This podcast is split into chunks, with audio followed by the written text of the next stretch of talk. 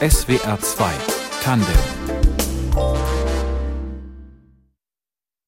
Ich bin Carmen Schmalfeld. Guten Abend. Unser Gast heute in SWR 2 Tandem hat zwei Anliegen, für die sie brennt. Das ist zum einen Aufklärung über Demenz und dann auch Musik. Herzlich willkommen, Sarah Straub.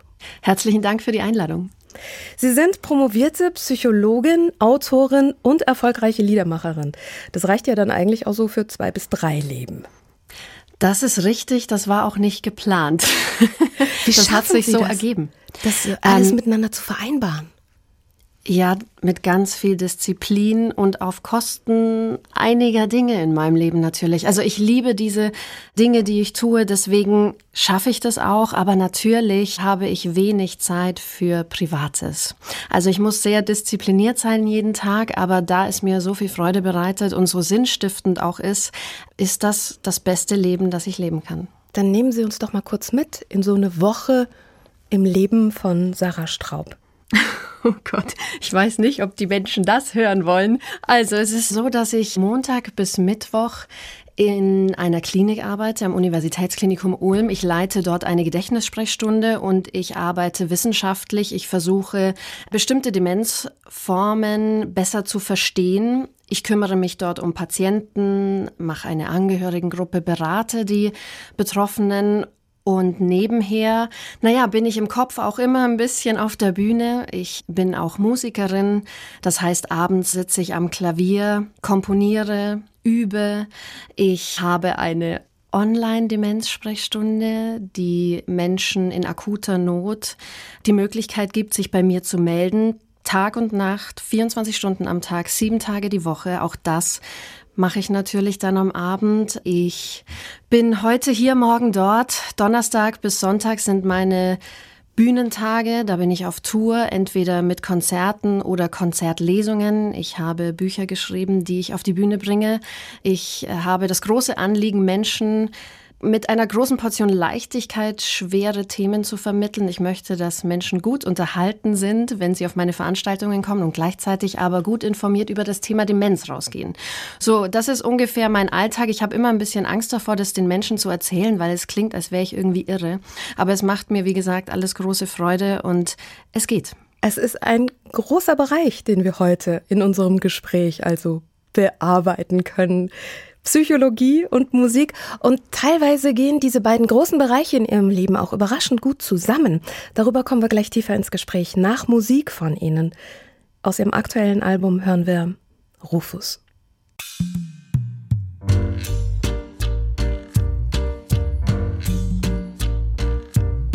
Ein räudiger alter Straßenkater sitzt misstrauisch vor meiner Tür. Das Fell nur borstend, zerzaust und verstaubt, für Freundlichkeit kein Gespür. Na, mit wem hast du dich denn geprügelt? Ruf ich aus meinem Zimmer. Er knurrt, ich brauch nur eine Bleibe heut Nacht, dann bin ich fort für immer. SWR 2 Tandem heute mit Demenzexpertin und Liedermacherin Sarah Straub. Sie setzen sich engagiert für ein besseres Leben von Demenzpatienten und deren Angehörigen ein und für eine breite Aufklärung über die Erkrankung. Warum ist Ihnen die Aufklärung über Demenz so wichtig? Ich war selber Angehörige eines Menschen mit Demenz. Meine Oma ist erkrankt, als ich Anfang 20 war. Ich habe diese Frau heiß und innig geliebt, wollte mich damals selbst um sie kümmern und bin schnell an meine Grenzen gestoßen, weil ich nichts über Demenz und Pflege wusste und nicht wusste, wo man Hilfe herbekommt. Es war eine wahnsinnig schwere Zeit. Und jetzt, wo ich schon so viele Jahre selbst in dem Bereich arbeite und andere Menschen begleite, merke ich, dass es auch anderen Menschen ganz oft so geht wie mir damals, dass sie überfordert sind und nicht wissen, wie sie mit der Erkrankung umgehen können. Und deswegen ist es mir einfach ein wahnsinniges Herzensanliegen, die Menschen aufzuklären und ihnen natürlich auch so ein bisschen Mut zuzusprechen. Wir müssen natürlich begreifen, dass Demenz zu unserer Lebenswelt dazugehört. Wir haben keine wirksamen Medikamente. Wir müssen einfach leben damit, so gut wie möglich. Und wir müssen den Betroffenen vor allem ein gutes Leben ermöglichen. Und dafür versuche ich jeden Tag einzustehen. Als Ihre Oma damals erkrankte, waren Sie mitten im Studium. War das der Startschuss für die wissenschaftliche Auseinandersetzung mit der Erkrankung? Ja, also ehrlicherweise habe ich damals Psychologie studiert, so ein bisschen als Alibi-Plan B, damit meine Eltern sich keine Sorgen um mich machen, weil ich wollte natürlich Musikerin sein. Und mein Papa hatte einfach Angst, da verdiene ich ja kein Geld, also habe ich noch äh, mich für Psychologie so ein eingeschrieben. lustig ist, zumal er ja selber Musiker ist, Dirigent auch. Ja, aber deswegen weiß er es halt, ja, wie schwer okay. das ist. Und er hat immer auf kleinem Fuß gelebt. Er liebt seinen Job, aber es ist natürlich nicht der einfachste Beruf, um mhm. Geld zu verdienen. Mhm. Genau, deswegen habe ich Psychologie angefangen, so nebenher ein bisschen. Naja, und als dann meine Oma erkrankt ist, da habe ich dann gemerkt, ich muss jetzt unbedingt so viel wie möglich über das Thema Demenz erfahren, um zu verstehen, warum es meiner Oma und mir so schlecht ging.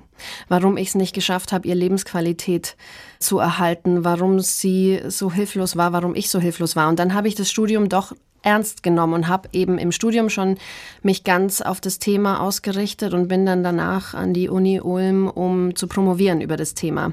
Ich wollte in die Wissenschaft, weil das natürlich der beste Weg ist, um so viel wie möglich zu erfahren. Aber mir war es auch immer wichtig, dann Menschen zu helfen, so platt das klingt. Aber tatsächlich ist das das, was mir am meisten Spaß macht, weil es einfach, wie ich schon gesagt habe, sinnstiftend ist. Hm.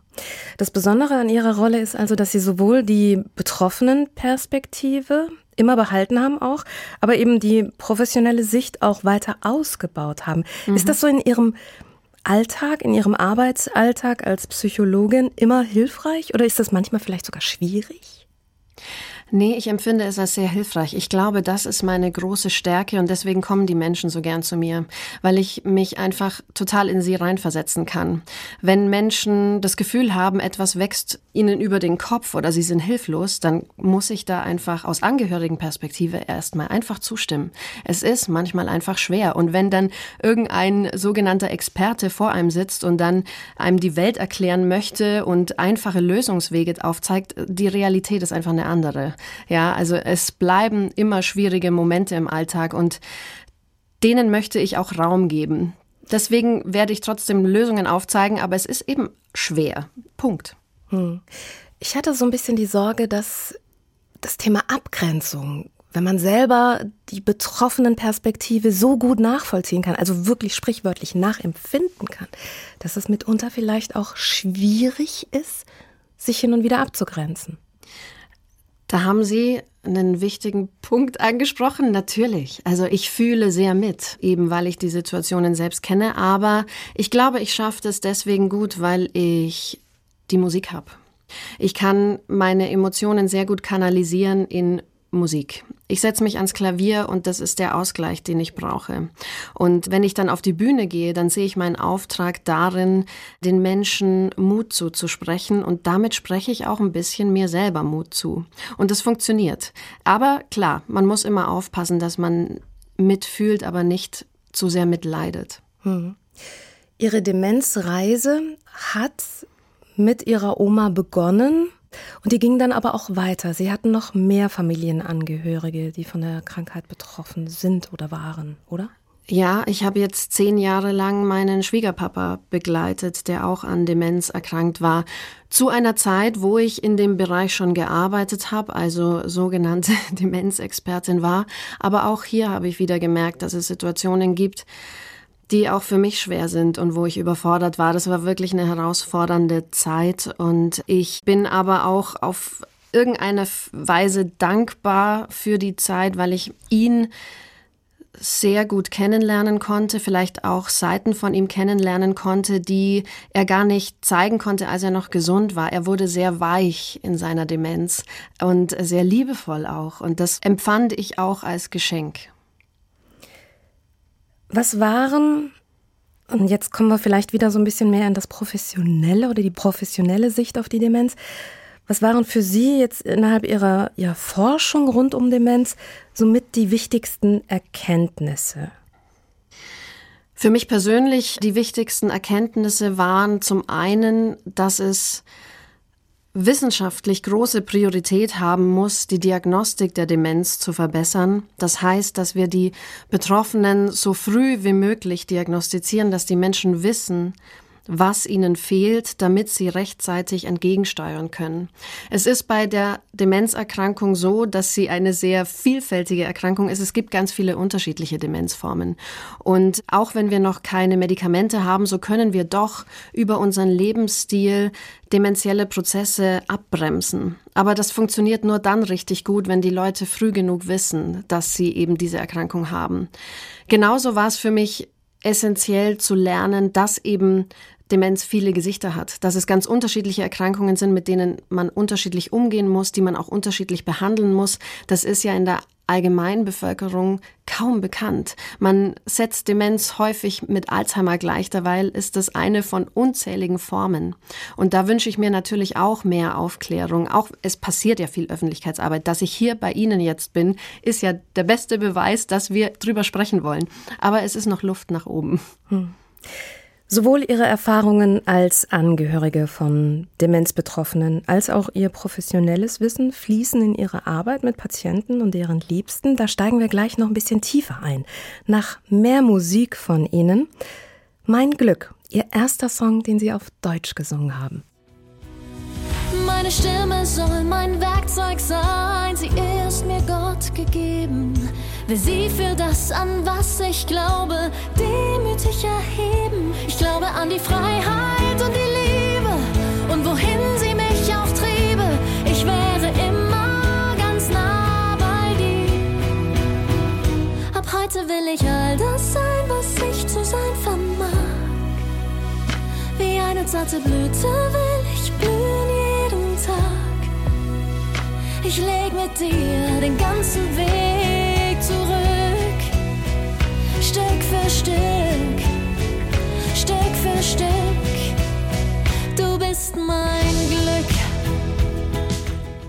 Demenzforscherin und Musikerin Sarah Straub, heute zu Gast in SWR 2 Tandem. Seit 2011 bieten sie in der Uniklinik Ulm eine Gedächtnissprechstunde an und seit vergangenem Herbst auch eine Online-Demenzsprechstunde.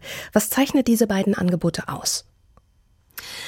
Also die Demenzsprechstunde am Universitätsklinikum Ulm ist ein klassisches, würde ich mal sagen, Angebot zur Demenzdiagnostik. Dort haben wir die Möglichkeit, also meine Kollegen und ich die Möglichkeit, alle Untersuchungen durchzuführen, die es braucht, um die Diagnose so gut wie möglich zu stellen, auch herauszufinden, welche Demenzform ist es genau. Das gehört und alles dazu. Es ist ja nicht nur bildgebend, glaube ich. Genau, wir brauchen natürlich ein Bild vom Kopf, im besten Fall ein MRT, aber wir brauchen auch zum Beispiel eine ausführliche neuropsychologische Untersuchung. Das mache ich immer. Das bedeutet, ich schaue mir ganz genau an, wo hapert es beim Gedächtnis, wo hapert es bei der Konzentration oder bei anderen geistigen Leistungsfähigkeiten. Dann brauchen wir Laboruntersuchungen, ganz wichtig. Wir brauchen Blutuntersuchungen und Nervenwasseruntersuchungen finden die Menschen immer wahnsinnig unangenehm und haben sie Angst davor, aber es ist wirklich Routine und super wichtig, sich das anzuschauen. Wir brauchen eine neurologische, körperliche Untersuchung und dann, naja, weitere Untersuchungen, je nachdem, in welche Richtung es geht. Und am Ende gibt es eine Diagnose und dann folgt eigentlich der eigentlich wichtige Part, das heißt, mit den Menschen drüber zu sprechen, die Menschen in Ruhe aufzuklären, sie aufzufangen auch, meiner Meinung nach, und und dann ihnen einen Fahrplan an die Hand zu geben, wie es weitergeht. Und dann ist der Anspruch meiner Kollegen und mir, diese Menschen auch langfristig zu begleiten. Das heißt, wir sehen die Betroffenen und ihre Angehörigen regelmäßig und äh, schauen immer, was sie brauchen, damit sie ihr Leben so gut wie möglich führen können. Aber das klingt alles wahnsinnig komplex und interdisziplinär auch. Ja, ja, da braucht es ein großes Team und viele engagierte Menschen, aber ich habe wirklich ganz tolle Kolleginnen und Kollegen. Da bin ich, glaube ich, echt gesegnet. Das machen wir alle ganz toll da und wirklich tolles Team. Die Online-Demenzsprechstunde hat einen ganz anderen Schwerpunkt. Die habe ich zusammen mit dem Verein Desideria ins Leben gerufen. Eigentlich aus der Angehörigenperspektive erstmal, weil ich immer wieder gemerkt habe, ich bräuchte jetzt kurzfristig einen Rat und habe keinen Ansprechpartner. Wenn ich jetzt den Arzt anrufe, dann kriege ich vielleicht irgendwann einen Termin oder auch nicht.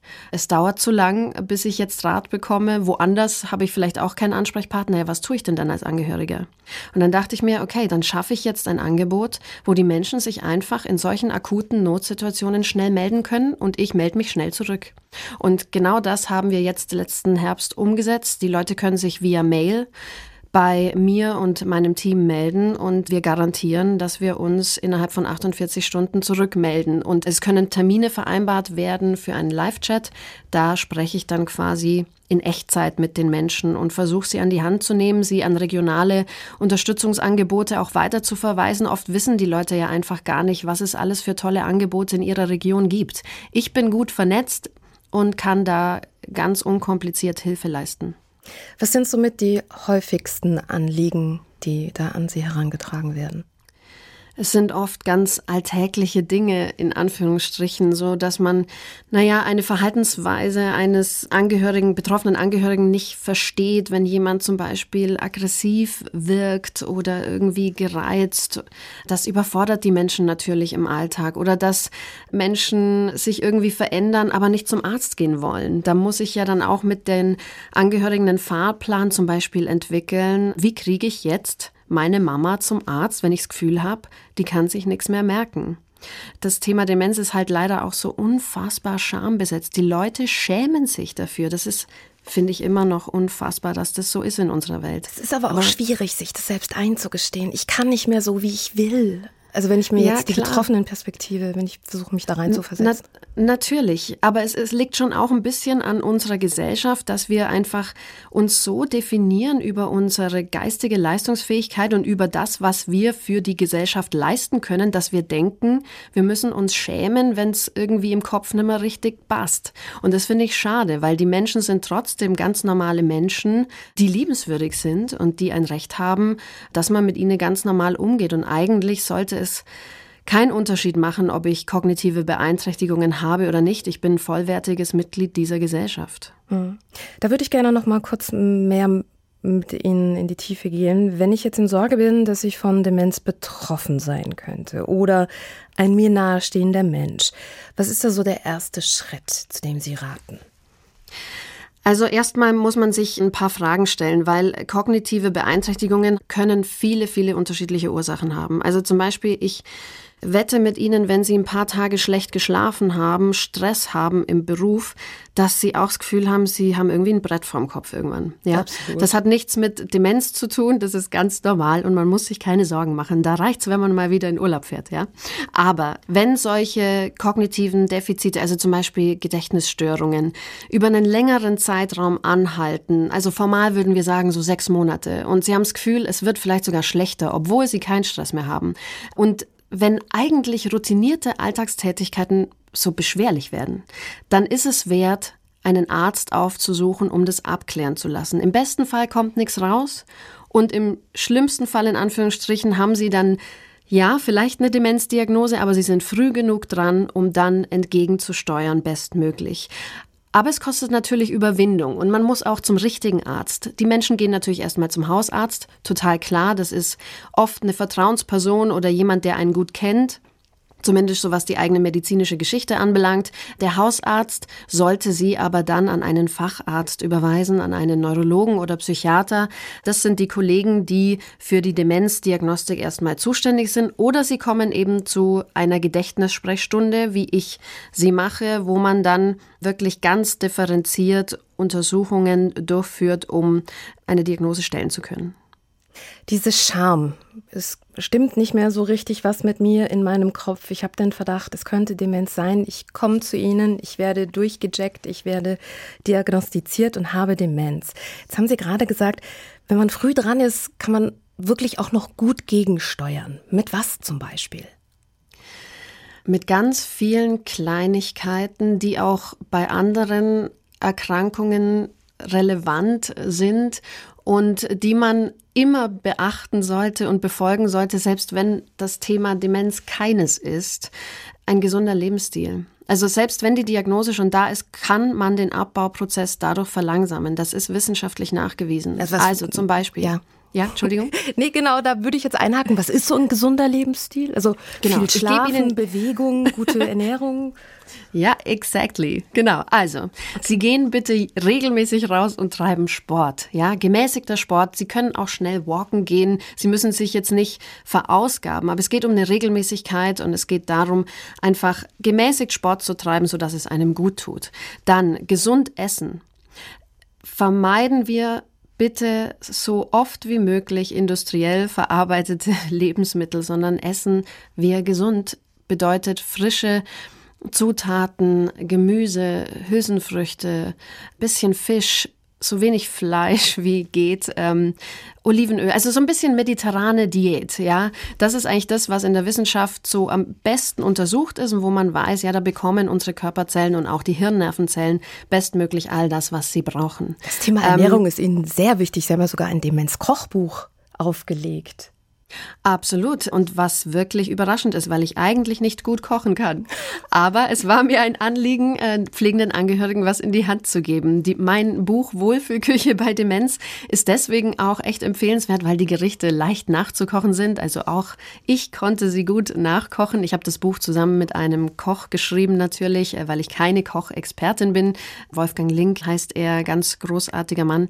Und ja, also das Essen darf man nicht unterschätzen, das hat einen Einfluss. Genauso müssen wir darauf achten, uns geistig fit zu halten. Also so blöd es klingt, geistig rege halten, uns mit Dingen beschäftigen, die uns Freude bereitet und die uns fordern. Das ist wie Training fürs Gehirn. Ich meine, wir wissen alle, jemand, der Sport treibt oder ein Sportler muss seine Muskulatur trainieren, um sein Level zu halten. Und so ist es mit unserem Gehirn im Endeffekt auch. Ja, wir müssen dieses Organ einfach am Laufen halten. Also müssen wir uns geistig fordern. Dann gibt es natürlich medizinische Beeinträchtigungen, gesundheitliche Beeinträchtigungen, die auch das Demenzrisiko erhöhen. So zum Beispiel jahrelang schlecht eingestellter Bluthochdruck ist ganz schlecht für unseren Kopf. Also wenn man da irgendwie Probleme hat, bitte die Medikamente nehmen. Es rentiert sich. Ja, auch Cholesterin sollte man immer wieder mal anschauen lassen beim Arzt, ob die Werte passen und wenn nicht, dann auch da bitte medikamentös helfen. Man sollte natürlich nicht rauchen. Ja, das wissen wir alle. Wir sollten wenig Alkohol trinken. Am besten eigentlich gar kein. Ich erzähle auf der Bühne immer das Geschichtchen, dass es Studien gäbe, die sagen, dass zwei bis drei Gläser Rotwein am Tag das Risiko an einer Demenz zu erkranken um die Hälfte senkt, was natürlich Quatsch ist. Aber es gibt diese Studien tatsächlich. Ein Glas Rotwein am Abend von mir aus. Genuss muss auch sein für die Lebensqualität, aber es sollte wirklich in Maßen sein. Das sind lauter so Kleinigkeiten eigentlich, die einen großen Unterschied machen, um geistig gesund älter zu werden oder einen dementiellen Prozess abzuschwächen. Wir können ihn nicht aufhalten. Ich möchte das bitte betonen. Wir können eine dementielle Erkrankung, wenn sie wirklich eine Gehirnerkrankung ist, nicht aufhalten. Aber wir können durch Lebensstil den Prozess verlangsamen. Also alleine Handlungsspielraum zu haben, ist, glaube ich, für Betroffene sowie für Angehörige einfach wichtig. Wichtig zu wissen. Ich finde auch. Absolut. Auch für die Psyche. Einfach das Gefühl zu haben, ich kann aktiv was dagegen tun. Ich bin nicht hilflos ausgeliefert. Sie haben am Anfang unseres Gesprächs ja geschildert, wie Sie Ihre vielen Karrieren, promovierte Psychologin, Autorin, Liedermacherin, wie Sie das alles angehen. Vorschlag. Wir hören jetzt einen weiteren Song von Ihnen und dann sprechen wir auch gerne noch über Ihre Musik. Sie singen jetzt schon länger auf Deutsch, aber ursprünglich angefangen haben Sie mit englischsprachiger ja. und auch eher mit poppiger Musik. Und aus mhm. der Zeit stammt What Love Can Do. oh, warum lachen Sie? Oh Gott, die Nummer habe ich ewig nicht mehr gehört. Ich schäme mich. Ist absolut nicht angebracht.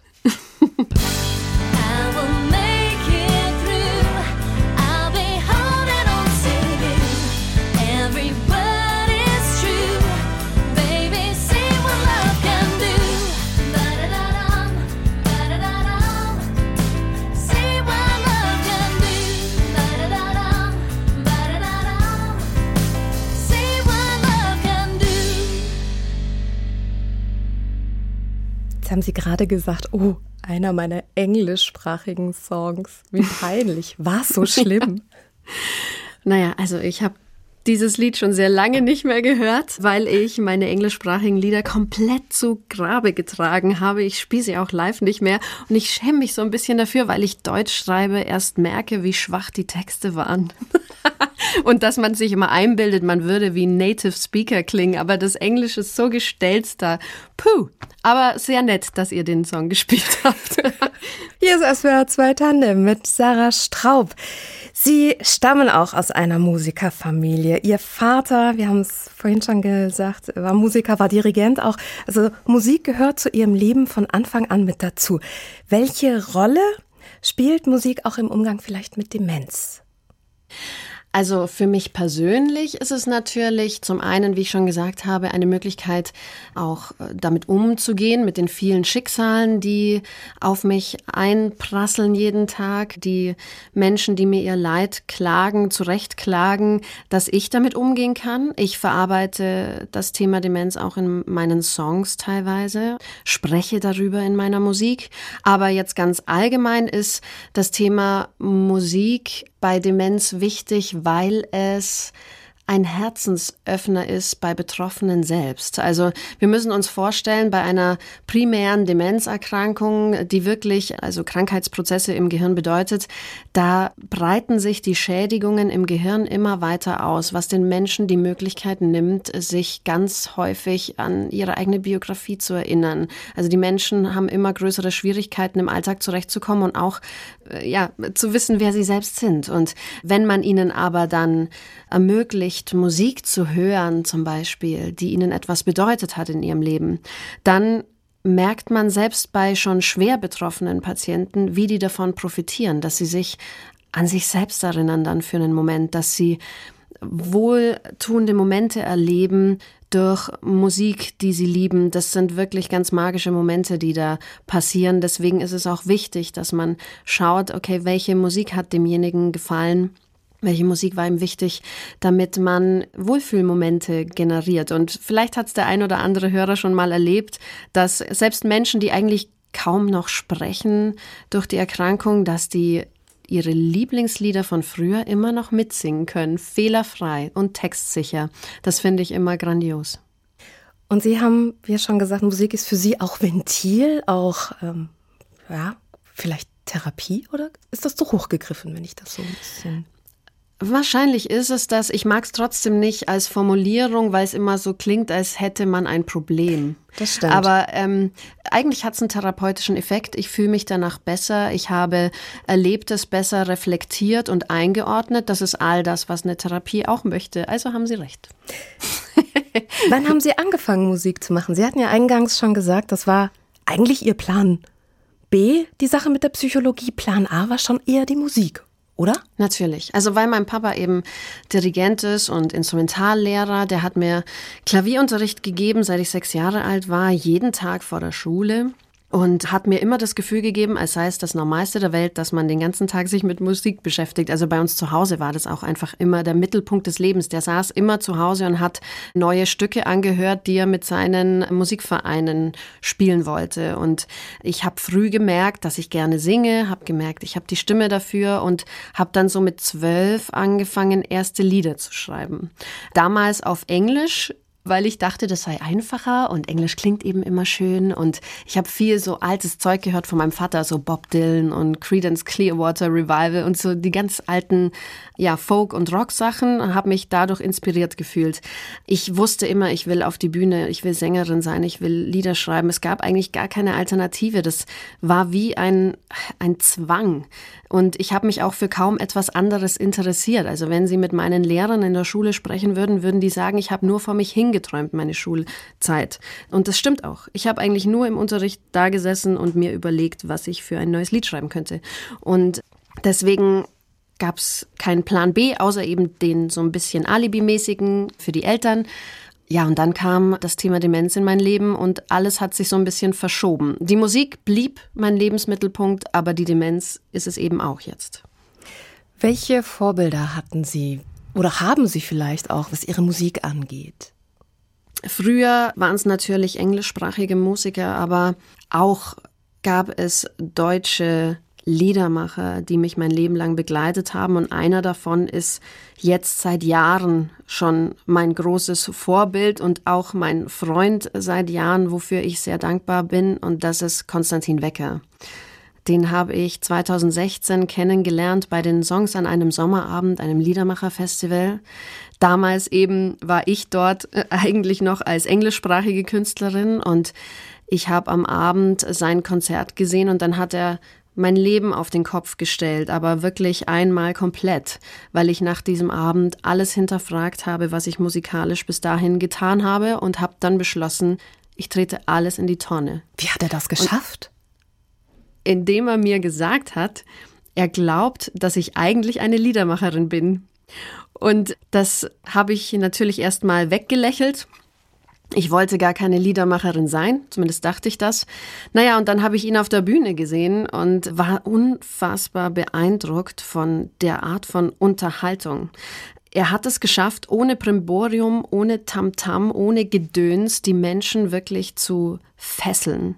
Nur durch seine Texte, seine Musik und die Art, wie er ist auf der Bühne. Und das hat mich so umgehauen, dass ich dachte, wow, vielleicht will ich das auch.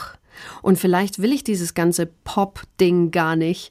Und er hat dann meine Sachen gehört und fand es toll, hat etwas in mir gesehen und hat mich unter seine Fittiche genommen und hat angefangen, mir beizubringen, wie man auf Deutsch schreibt. Und äh, dafür werde ich ihm auf ewig dankbar sein, weil es die richtige Entscheidung war. Ich weiß, ich bin jetzt in einem Genre, mit dem möchte ich alt werden. Und ich möchte mit 80 gerne noch auf der Bühne stehen und den Menschen Geschichten erzählen. Und das wäre nie passiert, hätte ich den Konstantin nicht getroffen. Ihren Mentor, Ihren Freund, dessen Lieder Sie auch teils neu interpretiert haben. Und Sie haben auch mit ihm ein sehr berührendes Duett aufgenommen. Und das hören wir jetzt. Es geht um Demenz. Hier in SWR 2 Tandem Schwalben.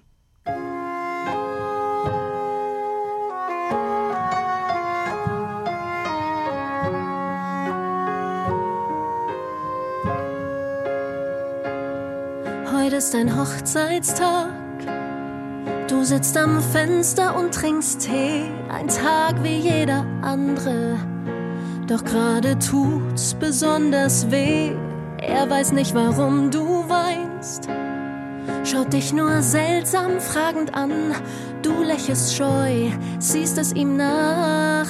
Er ist schließlich dein Mann. Wann war der Punkt, als du erkanntest, dass er nicht mehr derselbe war?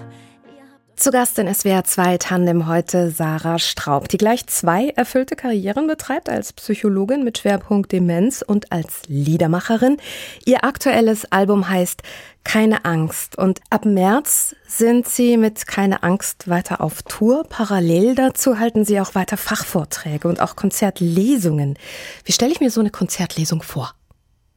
Also das ist mein Lieblingsveranstaltungskonzept, muss ich sagen, weil da versuche ich tatsächlich meine beiden Leben unter einen Hut zu bringen. Das heißt, ich bereite ein bisschen Konzertatmosphäre, ich spiele Songs, und gleichzeitig kläre ich über das Thema Demenz auf. Ich lese aus meinem Buch, wie meine Großmutter ihr Ich verlor, indem ich aufkläre zum Thema Demenz und spreche den Menschen Mut zu. Die Abende haben sehr viel Leichtigkeit und Humor und die Infos über Demenz sind immer gespickt auch mit Musik, sodass die Leute, obwohl es eigentlich ein Infoabend über Demenz ist, sozusagen auch gut unterhalten nach Hause gehen und inspiriert und hoffentlich glücklich. Wenn ich Sie nach einem Erlebnis bei einem Live-Auftritt frage, das Ihnen sofort im Gedächtnis aufploppt, welches wäre das? Oh Gott, das ist eine schwere Frage.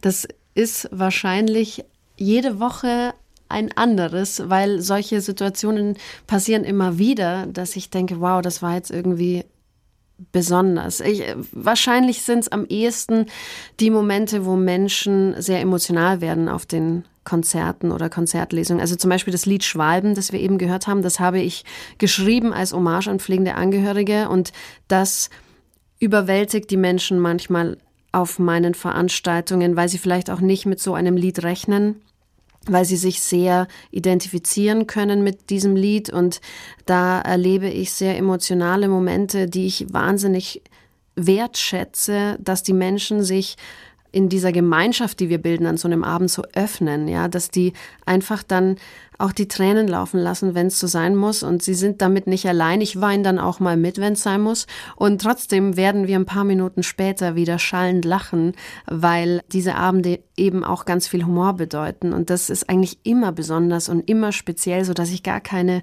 einzelne Situation rausgreifen kann. Ich möchte gerne nochmal gedanklich an den Anfang unseres Gesprächs und zu Ihrer Oma, die für Sie persönlich ja so sehr wichtige Bezugsperson mit ihrer fachlichen Auseinandersetzung mit Demenz hat sie den Startschuss gegeben, um damit ist sie eng verknüpft. Wir hören jetzt zusammen als letzten Song dieser Sendung das Lieblingslied ihrer Oma von Falco, Out of the Dark. Ja. Da muss ich was dazu sagen. Unbedingt. Okay, also das ist mir ganz wichtig. Ja, äh, das ist nämlich eins meiner Lieblingsstreitthemen mit Kollegen und zwar welche Musik benutzen wir im Umgang mit Menschen mit Demenz? Die Lieblingsmusik, die gespielt wird in Pflegeheimen oder bei Tagespflegeeinrichtungen oder wo auch immer, sind alte Schlager. Ja, ja? 60er Jahre Schlager hätte ich jetzt auch gesagt oder 50er genau, Jahre genau, Schlager. Genau, ja. oder halt Volksmusik, so hoch auf dem gelben Wagen rauf und runter. Das verstehe ich auch, weil diese alten Lieder, die kennen die Leute natürlich, da würde ich auch mitsingen. Aber Menschen haben unterschiedliche Musikgeschmäcker, auch wenn sie eine Demenz haben, ja. Und es ist wert, dass wir uns bei jedem Einzelnen mal die Frage stellen, was hat der eigentlich wirklich gerne gehört? Ich war zum Beispiel vor kurzem mal in einem Pflegeheim, da haben wir dann Elvis aufgelegt, ja. Und äh, das hat den Leuten ehrlich gesagt viel mehr Spaß gemacht als hoch auf dem gelben Wagen. Und bei meiner Oma war es so, ähm, das war eine ganz einfache Frau vom Dorf, ja. Die hat auf Gera Volksmusik kehrt. Aber ihre heimliche Leidenschaft war Falco. Und deswegen freue ich mich jetzt sehr, dass wir diesen Titel spielen, stellvertretend für all die Songs, die eigentlich mit Menschen mit Demenz gehört werden sollten eingehend auf Ihren individuellen Musikgeschmack. Schön. Ich danke Ihnen ganz herzlich für dieses mutmachende Gespräch und wünsche ja, Ihnen, Ihnen viel Erfolg für Ihre anstehenden Live-Termine. Das war SWR 2 Tandem. Heute mit Demenzforscherin und Liedermacherin Sarah Straub, Redaktion der Sendung Martina Kögel, Musikauswahl, unser Gast und Tristan Reiling. Ich bin Carmen Schmalfeld. Ihnen noch einen schönen Abend. Lass mich gehen, was willst du noch? Willst du meine Tage zählen? Warum musst du um mich mit meiner Sehnsucht quälen? Deine Hölle brennt in mir, du bist mein Überlebenselixier. Ich bin zerrissen. Wann kommst du meine Wunden küssen? Out of the dark, the dark. Hörst du die Stimme, die dir sagt? Into the light.